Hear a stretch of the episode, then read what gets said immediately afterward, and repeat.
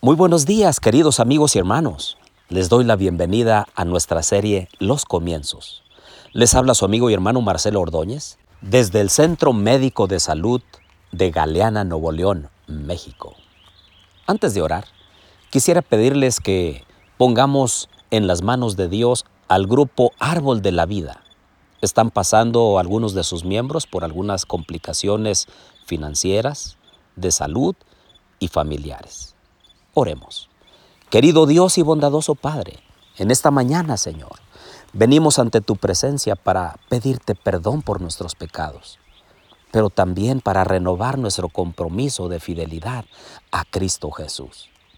Te ruego, Señor, que bendigas a cada uno de mis amigos y hermanos en donde quiera ellos están, que tú estés con ellos, que les fortalezcas su fe y que en este día podamos juntos tener un encuentro personal contigo. Lo pedimos todo en el nombre de Jesús. Amén. Abran por favor su Biblia conmigo en Génesis capítulo 28. Viene la historia entonces, cuando Jacob debe huir de la casa de su padre y de su madre, ya que su hermano busca matarlo. Pero antes de que él se fuera, Isaac le pronuncia la bendición que Dios le tenía reservada para él. Ah, queridos amigos y hermanos, ¿cuántos de nosotros tratamos de ayudar a Dios?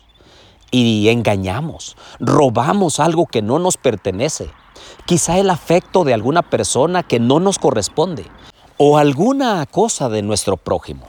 Jacob ahora obtiene la bendición tan anhelada. Dice 28.2 de Génesis. Vete ahora mismo a Padam a la casa de Betuel, tu abuelo materno, y cásate allá con una de las hijas de tu tío Labán.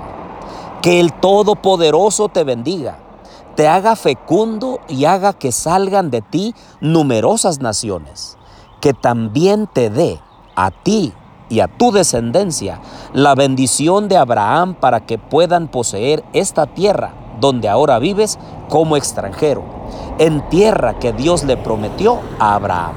Así envió Isaac a Jacob a Padam a la casa de Labán, quien era hijo de Betuel el arameo, y hermano de Rebeca, la madre de Jacob y de Esaú. Noten ustedes que no tan solo le dio su propia bendición, Isaac, sino que también le dio la bendición que Dios le había concedido Abraham, su abuelo. ¿Cuántos de nosotros debiéramos procurar recibir la bendición de Dios? ¿Cuántos de nosotros debiéramos procurar obtener la bendición de nuestros padres?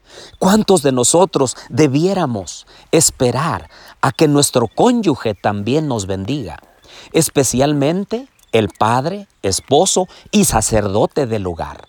El hombre temeroso de Dios debe pronunciar bendiciones sobre su familia pero que sus actos, sus decisiones, sus elecciones correspondan al alto llamado que Dios les ha hecho a cada hombre, a cada padre de familia que lleva hacia adelante un proyecto llamado familia, no para esta tierra solamente, sino para la patria celestial. Yo quisiera animar a cada uno de ustedes, queridos amigos y hermanos, a que busquemos la bendición de Dios. ¿Cómo? Siendo obedientes a sus mandamientos. Que busquemos la bendición de nuestros padres. ¿Cómo? Siendo obedientes a sus mandatos. Que obtengamos la bendición de nuestro cónyuge. ¿Cómo? Colaborando juntos para llevar a nuestros hijos y a nuestras hijas a la patria celestial. Oremos. Querido Dios y bondadoso Padre, en medio de la naturaleza, en medio del canto de los pájaros y el sonido de los riachuelos. Queremos alabar tu glorioso nombre y pedirte, Señor, que bendigas nuestro día. Ayúdanos a tomar decisiones correctas, aquellas que honren y glorifiquen tu bendito nombre.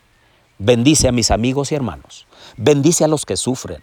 Bendice a aquellos que están confundidos. Bendice a aquellos que tomarán decisiones definitivas, para bien o para mal, el resto de su vida.